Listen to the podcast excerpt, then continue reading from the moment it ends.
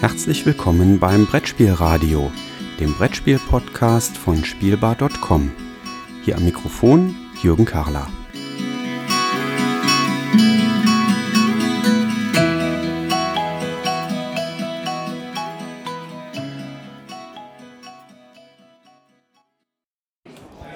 Ich bin hier gerade in Berlin. Wir haben die Verleihung des Spiel des Jahres 2017 in Berlin gerade erleben dürfen.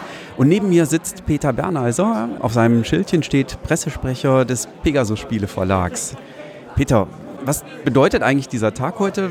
Was ist jetzt an Aufgaben des Spreche Pressesprechers, die auf dich zukommen? Erstmal die erste Frage, so welche Bedeutung das hat. Das habe ich jetzt auch erst heute dann wirklich nochmal realisiert. Ich war 2014 auch schon dabei, seit 2012 bei Pegasus Spiele und 2014 natürlich dann auch mit äh, Camel Up, haben wir Spiel des Jahres gewonnen und ich habe mich sehr gefreut. Das klingt so ein bisschen zurückhaltend. Also ich habe mich wirklich sehr, sehr gefreut. Das ist natürlich so, ja, auch dann gerufen und aber heute habe ich mich doppelt oder glaube ich dreifach so viel, so intensiv gefreut, weil ich jetzt weiß, was das dann wirklich bedeutet was, was Camel Up uns auch ermöglicht hat, was ein Spiel des Jahres uns ermöglicht hat. Es sind neue Mitarbeiter dazu gekommen. Es hat uns neue Vertriebswege dadurch eröffnet. Die Marke ist bekannter geworden. Die, allein die Stimmung in der Firma ist, hat viel, viel besser geworden. Einfach in allen Bereichen positiv. Und dass ich das schon mal miterleben konnte und dann jetzt hier nochmal erleben darf. Und jetzt, jetzt kann ich mich einfach noch mehr freuen, weil das einfach überwältigend ist. Dass der Job dann jetzt mehr Arbeit mit sich bringt, ist aber nicht abschreckend, hoffe ich.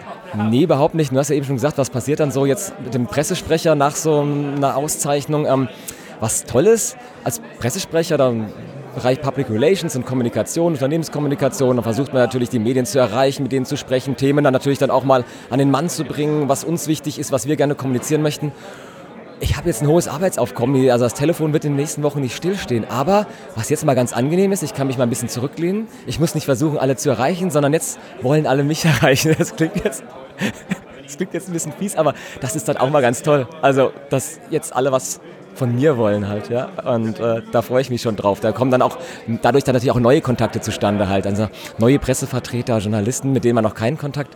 Und da bin ich mal gespannt, wer da so alles durchklingelt. Wie kommt man eigentlich zu so einem Beruf wie Pressesprecher? Wie, welchen Weg hast du dann eingeschlagen? Und dann auch noch Pressesprecher bei einem Spieleverlag? Das ist ein ganz einfacher Weg. Man muss eigentlich äh, Geschichte und Archäologie studieren. und dann wird man Pressesprecher von Pegasus Spiele. also ganz so einfach ist es nicht. Ich habe ähm, Geschichte und Archäologie studiert, habe meinen Abschluss gemacht, habe auch überlegt, äh, zu promovieren, an der Uni zu bleiben und da entsprechend mich weiter zu bewegen. Habe mich aber dagegen entschieden, aus diversen Gründen, Uni-Hierarchien und, und, und, befristete Verträge. Habe dann eine Zeit lang als Historiker gearbeitet, Landesamt für, Denk äh, für äh, Landeskunde in Marburg und auch im Landesamt für Bodendenkmalpflege in, in Wiesbaden, halt als Archäologe. Und auch da ist es so, dass die Verträge dann immer befristet sind. Man bekommt dann ja, so einen Grabungsvertrag, dann je nachdem, wie lange die Kampagne dauert, ein halbes Jahr, ein Jahr. Und dann dachte ich mir, okay, ich will mein Profil ein bisschen schärfen, noch was anderes dazu machen und habe mich entschieden, noch ein Zusatzstudium dran zu hängen zum PR-Berater. Und dachte dann so in den Bereich Kultur-PR reinzugehen. Es gibt ja immer mehr Museen, Kultureinrichten, die müssen ihr Profil schärfen, müssen ja, einfach ihre Marke auch darstellen halt, um auch Besucher anzulocken oder dann zu zeigen, was ist unser Alleinstellungsmerkmal. Habe das dann gemacht und als ich damit fertig war, habe ich gesehen, dass bei Pegasus Spiele ein Praktikum ausgeschrieben ist im Bereich Marketing. Und ich war vorher schon Spielerklärer bei Pegasus Spiele und dann dachte ich, jetzt bist du mit diesem Studium fertig und jetzt kannst du doch ein bisschen praktische Erfahrung sammeln. Das passt ja jetzt genau. Und habe mich da beworben, wurde dann auch genommen habe da am 01.01.2012 angefangen und habe dann drei Wochen später oder vier Wochen später auf der Spielwarenmesse Nürnberg dann die Festanstellung angeboten bekommen und war dann erstmal richtig baff. Habe mich natürlich tierisch gefreut, kurz überlegt, also wirklich kurz. Und dann habe ich gesagt, ja, warum nicht? Dann machst du halt ein zweites Mal dein Hobby zum Beruf. Das erste Mal mit der Archäologie, mit der Geschichte und dann nochmal mit den Spielen. Und dann, ja, ist es dazu gekommen, dass ich bei Pegasus Spiele gelandet bin. Das ist wirklich ein, ein ungewöhnlicher Lebensweg eigentlich dann, ne? Also von der Geschichte und der Archäologie etwas ergänzt, prima. Also das würde ich glatt meinen Studierenden als Erfahrung äh, und als Empfehlung mit auf den Weg geben. Äh, haltet die Augen auch mal links und rechts offen. Ne? Ja, ich meine, das gilt ja für, ich habe ja ganz viele Studienkollegen, zu denen ich auch noch Kontakt habe und das ist bei den Geisteswissenschaften natürlich immer so. Viele sagen so, wir können irgendwas von allem, aber wir können nichts richtig.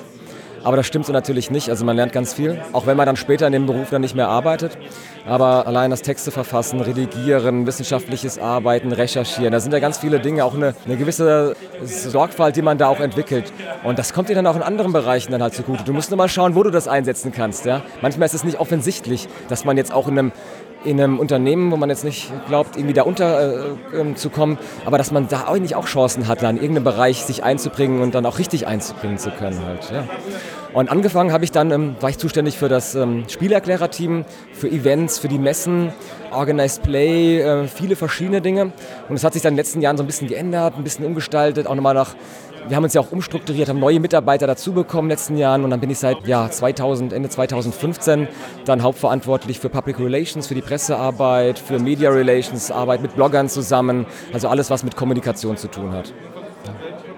Ein ganz spannendes Profil und gerade nach dem Gewinn des Spiel des Jahres zusammen mit dem Partnerverlag im internationalen Bereich, glaube ich, auch wirklich eine tolle Herausforderung jetzt. Also nochmal herzlichen Gratulation zu dem Sieg heute und ja, ich freue mich auf zukünftige weitere Begegnungen. Ja, sehr, sehr gerne. Ich freue mich auch. Danke.